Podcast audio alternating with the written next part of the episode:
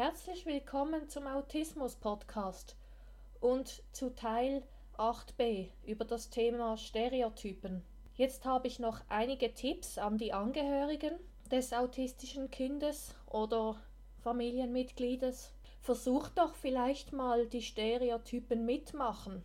Dieser Tipp habe ich von einem Unternehmen in Deutschland, einer Therapieform, die nennt sich Auja. Die werde ich dann auch in den Show Notes verlinken.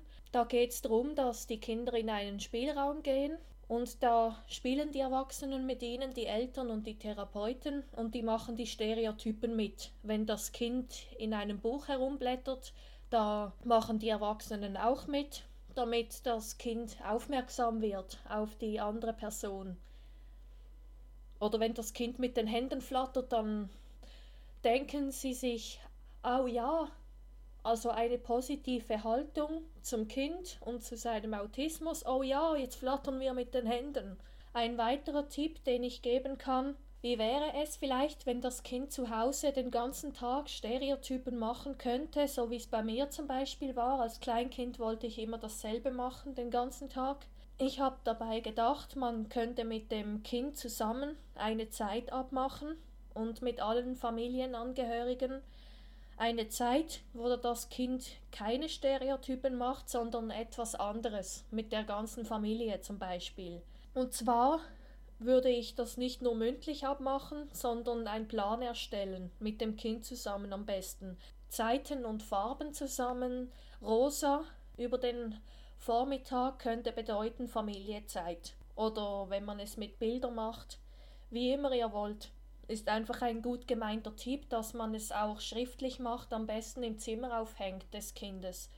Oder eine Kopie macht, einen Plan im Computer, den ausdruckt und kopiert und an alle Beteiligten verteilt. Oder ins Tagebuch schreibt, aufklebt, wie ihr das wollt, wie es für euch am besten ist. Und ganz wichtig, wenn das Kind sich gut verhalten hat, die Familienzeit und alles auch immer mitmacht, dann gehört auch ein Lob dazu. Sehr wichtig. Immer das Kind loben, weil das kann auch sehr helfen, dass die Motivation bleibt. Das Kind freut sich und ist dann eher bereit weiterzumachen. Also so ist es bei mir auf jeden Fall. Und auch sonst habe ich immer wieder beobachtet, dass sich die Kinder freuen, wenn man sie gelobt hat.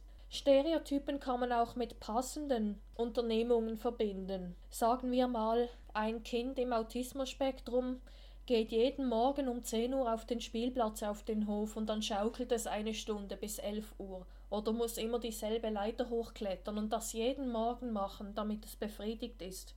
Dann könntet ihr das zum Beispiel auch positiv nutzen. Vielleicht, wenn es zu klein ist, das Kind begleiten natürlich. Nach einiger Zeit, bis dann und dann kannst du das machen und dann können wir zusammen einen Spaziergang machen. Also so wie eine Verbindung, dass ihr dann auch noch was mit dem Kind machen könnt oder klettert mit, wie ihr wollt. Und was auch immer gut ist, wenn man sich von Fachpersonen Unterstützung holt. Fachpersonen aus dem Therapiezentrum oder ein Coach, der sich gut mit dem Thema Autismus auskennt. Und bei vielen Kindern ist es ja auch so, dass, und nicht nur bei Kindern, auch bei Teenager, Erwachsenen im Autismus-Spektrum, dass sie auch beim Essen ihre Stereotypen haben. Zum Beispiel habe ich gehört, dass es mal ein Kind gab, das immer dasselbe Erdbeerjoghurt essen wollte und nichts anderes. Wenn ihr das auch zu Hause kennt, dann würde ich euch raten, dass ihr so vorgeht, damit das Kind auch andere wichtige Nährstoffe zu sich nimmt, also Lebensmittel, die es braucht für, den, für das Wachstum, für die Entwicklung, dass ihr sagt, zuerst isst du deinen Teller mit Salat und ein Stück Käse dazu, danach darfst du dein Erdbeerjoghurt essen. Also, dass das Kind auch lernt, sich zu gedulden.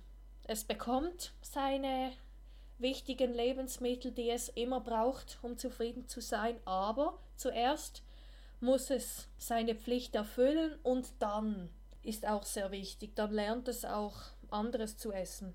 Und ganz gut ist es auch, wenn man Alternativen anbietet. Zum Beispiel, wenn ein Kind immer derselbe Film anschauen möchte und kein anderer, dass man auch ähnliche Filme anbietet, Videokassetten. Schau mal, du kannst das oder das. Dass es auch sieht, dass man auch Abwechslung hat und nicht nur das eine. Dann habe ich ja in Teil A erwähnt, dass man Stereotypen auch hat, je nachdem, wenn etwas zu viel wird.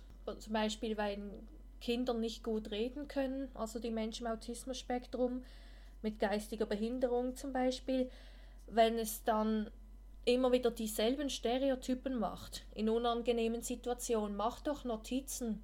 Was ist genau vorgefallen? Was passiert jetzt gerade? Und was war kurz davor? Warum könnte das Kind jetzt ähm, ausrasten? In dem Sinn, zeigen, ich bin im Stress. Was, wann macht das Kind welche Bewegungen, in welcher Situation? Das kann auch helfen, dass man die Körpersprache des Kindes lernen kann. An Betroffene habe ich auch noch einige Tipps und zwar sagt ganz klar, was ihr wollt. Also nicht wie ich nur, was ihr gerade nicht habt, sondern warum ihr das braucht. Weil das kann auch helfen, dass die neurotypischen Familienmitglieder euch besser verstehen oder sonst die Mitglieder, dass man alles sagt, alles ganz genau, wie ihr euch fühlt und was ihr genau braucht in dem Moment. Und eben weil, weil es ja für viele von euch, von uns, sehr wichtig ist, dass wir dieselben Stereotypen brauchen in bestimmten Situationen, sei es Ruhe haben, allein zu sein oder auf dem Sofa immer denselben Film schauen, warum auch immer. Macht doch mit den Angehörigen und Freunden ein Kompromiss. Also zusammensetzen und sprechen, schaut mal, ich brauche das und das, ich brauche jeden Morgen um 10 Uhr meine 10 Runden durch den Garten. Dann fühle ich mich super, dann kann ich in den Tag hinein. Oder ich brauche jeden Morgen meinen Vitaminsaft, damit ich gute Laune habe. Also besprecht solche Sachen, dass ihr es braucht, dass, ihr, dass es euch wichtig ist und warum. Und wenn die Angehörigen nicht so zufrieden sind oder die Freunde euch nicht verstehen, erklärt es, wie ihr euch dabei fühlt am besten macht einen Plan und sorgt dafür, dass ihr ihn alle habt, alle Parteien. Oder ihr könnt auch einen Plan im Zimmer aufhängen und den fotografieren und per WhatsApp verschicken, wie auch immer ihr wollt. Oder sucht selber noch Alternativen zu euren Stereotypen. Also was wäre wenn? So mache ich es auch. Den Tipp habe ich von Peter Schmidt bekommen, ein Mann mit Asperger-Syndrom, auf YouTube, der auch ein Buch geschrieben hat, den verlinke ich dann auch in den Show Notes. Zum Beispiel, was er braucht. Also bei ihm läuft wirklich jeder Tag genau gleich.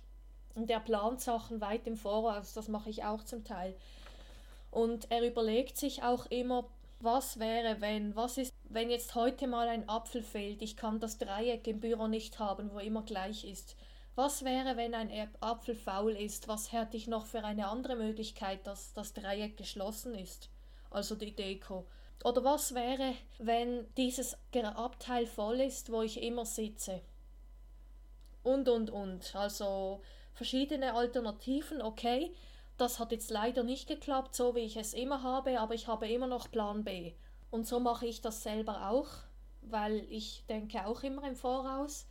Sachen, die passieren könnten und mir Angst machen, ja super, was, wenn ich plötzlich keinen Sport mehr machen kann, weil ich ein Kind hätte oder was weiß ich, was kann ich tun, damit ich trotzdem noch sportlich sein kann und nicht aufgehe wie ein Brezel.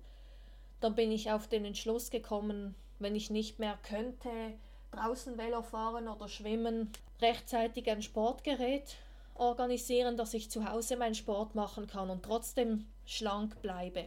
Und eben das habe ich von ihm abgeguckt. Und ich habe sogar alles ins Tagebuch geschrieben. Was wäre, wenn, da, da, da, da, da. Weil ich auch sehr viele unnötige Sorgen habe, dass ich plötzlich gewisse Sachen nicht mehr machen könnte, warum auch immer. Jetzt gehe ich aber weiter zum nächsten Punkt. Wenn ihr Mühe mit der Sprache habt, euch auszudrücken, dann kann man das auch sehr gut über das Tablet machen. Es gibt ja Kommunikations-Apps, die man sich installieren kann oder Zeichnungen, wenn ihr sehr begabt im Zeichnen seid. Findet heraus, was am besten für euch ist. Übrigens, sehr viele gute Tipps habe ich auch von meinem größten Vorbild bekommen, namens Frau Dr. Britta Schirmer. Sie ist eine bekannte Autorin und YouTuberin. Die findet ihr dann auch in den Show Notes. Also generell sehr viele Tipps Eigentlich fast alles habe ich von ihr gelernt. Über YouTube, über Veranstaltungen, wo ich teilgenommen habe.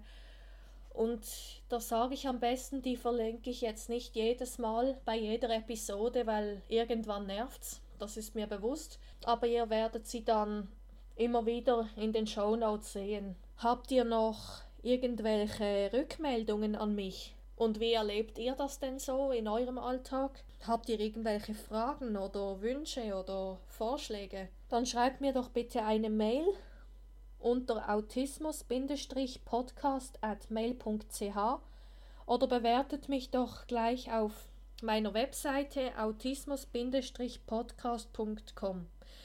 Und denkt immer daran, wenn man will, kann man alles schaffen.